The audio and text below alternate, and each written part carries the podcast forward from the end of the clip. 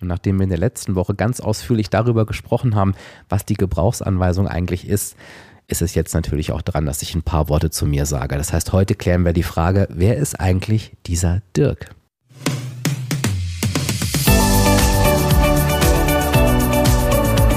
Hallo und herzlich willkommen zum Reboot Yourself Podcast. Kennst du deine Gebrauchsanweisung?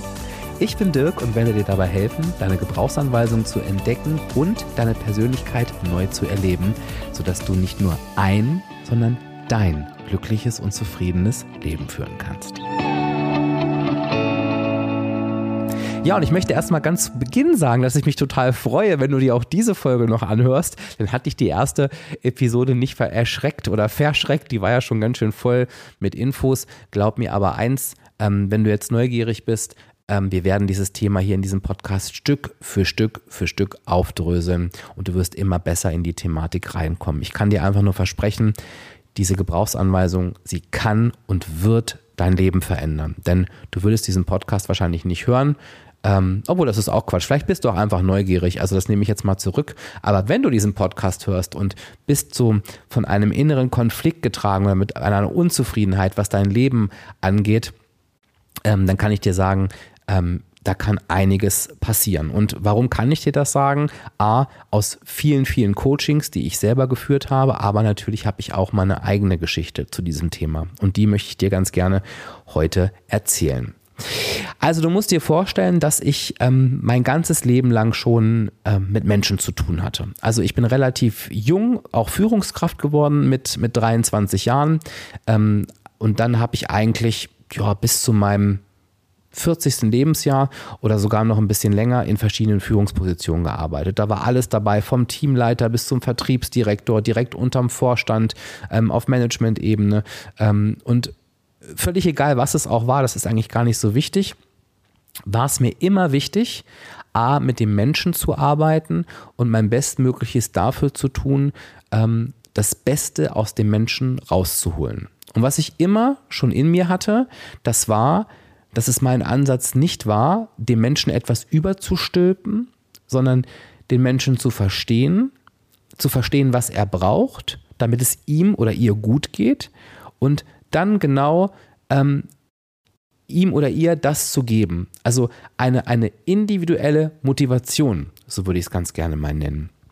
Frag mich nicht, wie ich darauf kam, aber irgendwie zieht sich das schon durch mein ganzes Leben und es ist auch Teil meiner eigenen Geschichte. Warum? Und vielleicht lachst du jetzt ein bisschen, aber ähm, als ich meine erste, als ich mich auf meine erste Führungsposition ähm, beworben hatte, ähm, war das ehrlich gesagt ein bisschen naiv. Ähm, es war, wie gesagt, 23. Lebensjahr und ich war damals in einer Bank beschäftigt und mir wurde da eine Führungsposition ähm, versprochen. Das war, ähm, ging so in die Richtung stellvertretende Filialleitung. Und ich hatte mir als junger Mensch in den Kopf gesetzt, so, ich werde jetzt Führungskraft.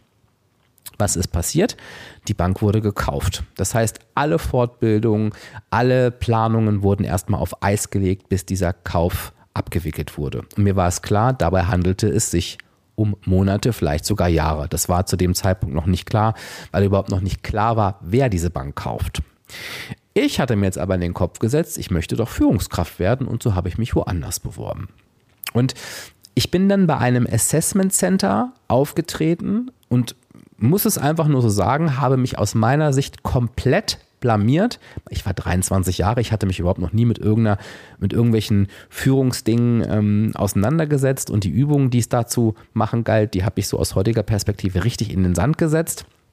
Und trotzdem bekam ich den Anruf, wir würden sie gerne einstellen. Das hat mich wirklich total überrascht und ich habe es auch nicht verstanden. Ich habe Jahre später meinen Chef mal gefragt und er hat mir die wirklich tolle Antwort gegeben und dafür bin ich ihm sehr, sehr dankbar. Er hat gesagt, ich habe einfach in dir etwas gesehen. Ähm, das heißt, eigentlich startete mein beruflicher Werdegang ähm, als Führungskraft mit einer Person, die mir einfach ihr Vertrauen geschenkt hat. Ähm, ich habe Gott sei Dank dieses Vertrauen auch bestätigt, aber es hätte auch anders ausgehen können. Also du merkst, auch da war schon eine Person, die irgendwie anders geschaut hat, als ähm, es vielleicht sonst so getan wird. Naja, und meine Naivität ging weiter, denn ich erinnere mich ähm, an den Moment, als ich das erste Mal in einem Teammeeting saß mit meinem Team, dessen Teamleiter ich war. Und in diesem Meeting fiel mir dann so auf, dass ich gut zehn Jahre jünger war als das jüngste Mitglied dieses Teams. Alle anderen waren noch viel älter als ich. Und in diesem Moment habe ich mir dann mal angefangen, die Frage zu stellen, scheiße, wie machst du das eigentlich? Wie bist du jetzt eigentlich Chef in diesen jungen Jahren? Wie willst du schaffen, dass diese Menschen dich ernst nehmen? Jetzt wirst du wahrscheinlich lachen und denken, na, hast du dir ja früh überlegt, aber so war ich halt. Ähm, relativ naiv und aus dem Bauch raus. So, und dann werde ich, ich werde es nie vergessen, ich saß an meinem Arbeitsplatz und habe mir so die Mails durchgelesen, die so reinkamen. Ich war ja ganz, ganz frisch an Bord und dann kam eine Arbeitsanweisung, die rumgeschickt wurde. Und es ging darum, dass ähm, doch da bitte darauf zu achten ist, dass die Menschen, die an ihren Schreibtischen sitzen und wenn es dunkler wird im Raum, ihre Schreibtischlampen anmachen. Also es gab, der Arbeitgeber hat ganz, ganz toll darauf geachtet, dass es den Mitarbeitern gut geht und dass die unter guten Bedingungen arbeiten. Es gab halt Schreibtischlampen, die konnten angeknipst werden, um die Augen zu schonen. Was habe ich gemacht? Ich ging los, bin zu meiner ersten Mitarbeiterin gegangen, ähm, die hatte gerade telefoniert, habe ihr die Schreibtischlampe ungefragt angeknipst und sie hat eigentlich relativ skandalös äh, reagiert, aber in dem Moment war es das Beste, was sie machen konnte. Sie hat mir wirklich beim Telefonieren auf die Finger geschlagen, wie die Mutter auf ihrem, äh, wie die Mutter ihrem Kind auf die Finger haut ähm, und hat die Lampe wieder ausgemacht. So. Ich äh, bin dann bedröppelt zu meinem Platz gegangen und habe mir so gesagt, okay, Dirk, so funktioniert es nicht. Also, dass du hier irgendwie der Chef bist, ähm, das, das klappt nicht. Und da habe ich für mich eine Entscheidung getroffen, ähm, indem ich mir gesagt habe, es ist jetzt ganz einfach, du bist jetzt einfach so, wie du bist. Und entweder klappt das oder es klappt nicht. Das heißt, in diesem Moment habe ich die erste Entscheidung getroffen, einfach authentisch zu sein. Also ich weiß auch, dass dieses Wort überstrapaziert ist, aber das war das erste Mal, wo ich für mich die Entscheidung getroffen habe, nein, ich bin so, wie ich bin das muss reichen und wenn es nicht reicht, ist es eben so, ich kann ja nicht anders und ich will mich auch nicht verstellen. Ich kürze die Geschichte ein bisschen ab. Ich war halt super, super erfolgreich. Ich, wir hatten ein tolles Team, wir waren erfolgreich, weil die Stimmung gut war, weil die Motivation da war. Die Leute haben gearbeitet, sie konnten mit einem zu mir kommen und ich habe auch da schon angefangen, die Menschen zu coachen in ihrer beruflichen, ähm, in ihrem beruflichen Fortkommen. Das war etwas, was ich trotz meines jungen Alters sehr gut konnte. Und auch da habe ich schon die Strategie gelebt, ähm, unwissend, äh, allerdings damals. Ähm, ich beobachte dich, was brauchst du, wie funktionierst du, welche Ansprache möchtest du gerne haben, was ist dir wichtig, das gebe ich dir und sage dann parallel, was ich von dir erwarte. Und das hat wunderbar funktioniert, weil die Leute sich gesehen gefühlt haben. Ich weiß nicht, ob du dich da so ein bisschen reinversetzen kannst, ob ich das gut erklären kann. Und so ging meine berufliche Laufbahn weiter und weiter und weiter und wurde erfolgreicher, erfolgreicher und erfolgreicher. Und eigentlich mag man jetzt denken, Bilderbuch, ne? Und das dachte ich auch. Ich dachte, alles läuft doch so, wie es laufen soll.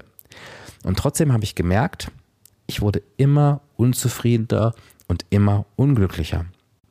Und ich kann dir gar nicht sagen, wie sich das geäußert hat, aber es war einfach ein Gefühl in mir, was immer mehr und mehr und mehr wuchs. Und ich werde nie vergessen, wie ich ähm, mit einer guten Freundin damals gesprochen habe und ich wirklich da stand und dachte, du hast alles. Du hast einen tollen Job, du hast eine gute Familie, du bist in einer Beziehung, du machst deinen Sport, du kannst dich mit deinen Freunden treffen. Eigentlich hast du alles, was man braucht, aber du bist einfach nicht glücklich. Und dieses Gefühl war für mich unerträglich, weil ich es mir einfach nicht erklären konnte. Und dieses Gefühl hatte ich über einen sehr, sehr langen Zeitraum und habe immer aus dieser Mann-Perspektive drauf geguckt, weißt du? Also ich habe immer geguckt, wie soll denn ein tolles Leben aussehen? Und ja, wie sieht mein Leben aus und habe immer gedacht, es ist doch ein Match. Ich bin nicht die Stufe tiefer gegangen und habe mal hinterfragt, was ist eigentlich das, was ich will? Und das klingt jetzt so einfach, aber ich bin mir sicher, dass auch du das von dir kennst, deine eigenen Bedürfnisse zurückzustellen, welcher Grund das auch immer haben mag. Und dieses Thema zog sich fort. Ich war ein damals ein sehr karriereorientierter Mensch und zwar nicht aus einem inneren Antrieb heraus, sondern weil ich dachte, es ist halt cool, Karriere zu machen und ich war gut in dem, was ich tat. Und ich hatte mir irgendwann mal überlegt, ach, ich würde gerne direkt unterm Vorstand arbeiten. Vorstand werden habe ich keine Lust. Ähm, das ist so mein Endziel. Und ich springe mit dir jetzt in der Zeit ein bisschen weiter. Ähm, saß irgendwann genau auf dieser Position und habe mir diesen Satz gesagt, Dirk, du müsstest doch jetzt eigentlich glücklich sein. Du bist es aber nicht. Du hast alles erreicht, was du wolltest. Das sollte doch jetzt der Moment sein, wo du sagst, ah, geht's mir gut. Und es tat es nicht. Ich habe gutes Geld verdient, ich hatte wieder die Beziehung, ich hatte den Dienstwagen, ich habe in der Stadt gewohnt, wo ich gerne wohnen wollte, ich hatte eine eigene Wohnung. Und trotzdem war diese Unzufriedenheit da. Und diese Unzufriedenheit, von der ich dir gerade schon erzählt habe, die wurde immer mehr körperlich. Also es kam Herzrasen dazu. Es kamen kurze Nächte dazu. Ähm, es kam ein starkes Übergewicht dazu, ähm, was, ich, was mich immer schon begleitet hat, aber ähm, zu dem Zeitpunkt sehr, sehr extrem war und eine wirkliche innere Zerrissenheit. Es gab auch ein paar gesundheitliche Diagnosen, wo ich für mich genau wusste, dass ja, es ist was Körperliches, aber es hat einen anderen Ursprung. Und ich habe mir irgendwann gesagt, ich kürze die Geschichte jetzt natürlich ab, weil die hat sich natürlich gezogen, ich muss jetzt etwas anders machen. Und dann habe ich die beste Entscheidung meines Lebens getroffen. Ich habe ähm, mir, was, was ich heute Gebrauchsanweisung nenne, ich habe mir meine Gebrauchsanweisung gegönnt. Ich habe mich mit mir auseinandergesetzt, mit dem auseinandergesetzt, was ich wirklich will, was mich wirklich zufrieden macht, mit dem, was ich nicht will, mit dem, was mir wichtig ist und was mir nicht wichtig ist. Und habe dann relativ schnell gemerkt, ja, ich habe ganz viel von dem, was man angeblich so machen und haben sollte, aber ich habe ganz wenig von dem, was mich wirklich erfüllt. Allein aufs Berufliche bezogen habe ich ganz, ganz lange das gemacht, was ich gut kann, wo ich erfolgreich war, aber ich habe überhaupt nicht verstanden, dass es einen Unterschied gibt zwischen das kann ich und das will ich. Das schaffe ich und das möchte ich. Das sind völlig unterschiedliche Dinge. Und ich habe es dann wirklich gewagt, mit diesem Wissen, ich habe dann auch die Ausbildung selber gemacht, die Gebrauchsanweisung weitergeben zu können, damit zu arbeiten.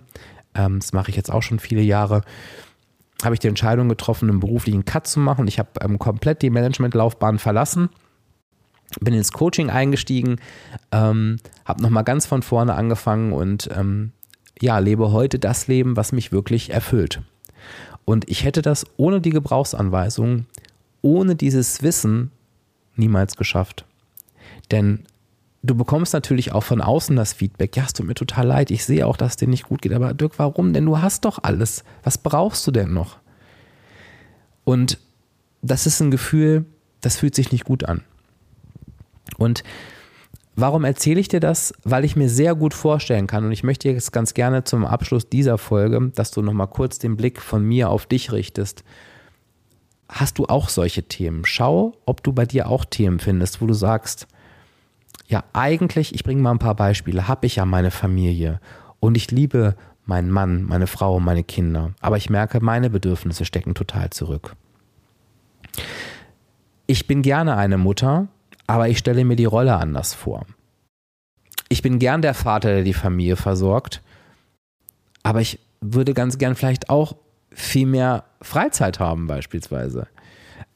Und, und, und. Also frage dich mal, was ist das, was dich erfüllt? Was ist das, was dir gerade fehlt? Und hast du für dich ein Gefühl, dass dein Leben, was du führst, zu dem matcht, was du eigentlich wirklich in dir möchtest? Und was mir ganz wichtig ist, versuche mal den Satz, und das hat mir damals unheimlich geholfen, naja, das geht halt eben nicht oder ich muss halt eben Kompromisse machen, versuch den mal wegzuschieben. Denn das ist der Killersatz für unsere eigenen Bedürfnisse. Wenn wir uns quasi selbst schon dafür entschuldigen, dass wir von unseren eigenen Bedürfnissen abweichen und die inneren Konflikte annehmen müssen. Nein, das musst du nicht. Du kannst die Themen so verändern, dass sie ihren Zweck erfüllen, sage ich mal. Also du kannst immer ein toller Vater oder eine tolle Mutter sein und trotzdem auch deine Bedürfnisse mit einbauen. Ich sage ganz oft, wenn du aber das so machst, dass es dich wirklich erfüllt, ist es anders. Es ist neu. Und das fühlt sich oft schwierig oder unmöglich an. Ich kann dir aber sagen, das ist es nicht. Und solltest du einen solchen inneren Konflikt in dir spüren, dann schau doch mal, ob die Gebrauchsanweisung vielleicht auch etwas für dich sein könnte. Schau dich doch mal um auf www.diefenbach-coaching.de slash Gebrauchsanweisung und beschäftige dich mit dem Thema, buch's auch gern und wir schauen uns gemeinsam deine Gebrauchsanweisung an. Du kommst mit deinen Themen, wo du für dich das Gefühl hast, da passt was nicht und wir werden diese Themen gut gemeinsam auflösen können und vielleicht schaffst du auch den Schritt, nicht vielleicht, du wirst das schaffen, da bin ich mir sogar sicher, aber vielleicht sagst du auch irgendwann mal den Satz, ähm, diese Gebrauchsanweisung damals hat mein Leben verändert. Das würde mich sehr, sehr freuen. Lass es mich aber auch gern per E-Mail wissen, wenn du sagst, oh, über diese inneren Konflikte würde ich ganz gerne sprechen. Schreib mir eine E-Mail an ähm, äh, info at diefenbach-coaching.de, freue ich mich sehr, sehr drüber. Und ich würde jetzt ganz gerne mit dir in der nächsten Episode, nachdem wir jetzt gelernt haben, was die Gebrauchsanweisung ist und du ein bisschen was über mich erfahren hast, ähm, würde ich ganz gerne mit dir nochmal über den Unterschied sprechen, was eigentlich mit führst du ein Leben oder dein Leben genau gemeint ist. Ich würde ganz gern da nochmal tiefer mit dir einsteigen und ähm, das Schöne ist, dass du die ersten drei Episoden ähm, jetzt schon direkt verfügbar hast. Das heißt, du kannst jetzt direkt zur nächsten Episode springen, wenn du neugierig bist. Du kannst es aber natürlich erstmal sacken lassen. Ähm, kannst auch ähm, gerne, wenn du sagst, Dirk, danke, dass du dich vorgestellt hast. Mich interessiert aber noch das und das. Schick mir auch das gern ähm, an info.diefenbach-coaching.de, dann lasse ich es in die nächsten Episoden mit einfließen. Jetzt lasse ich dich aber erstmal raus aus dieser Folge. Ähm, freue mich natürlich über dein Feedback und sage Tschüss, bis zur nächsten Episode. Mach's gut.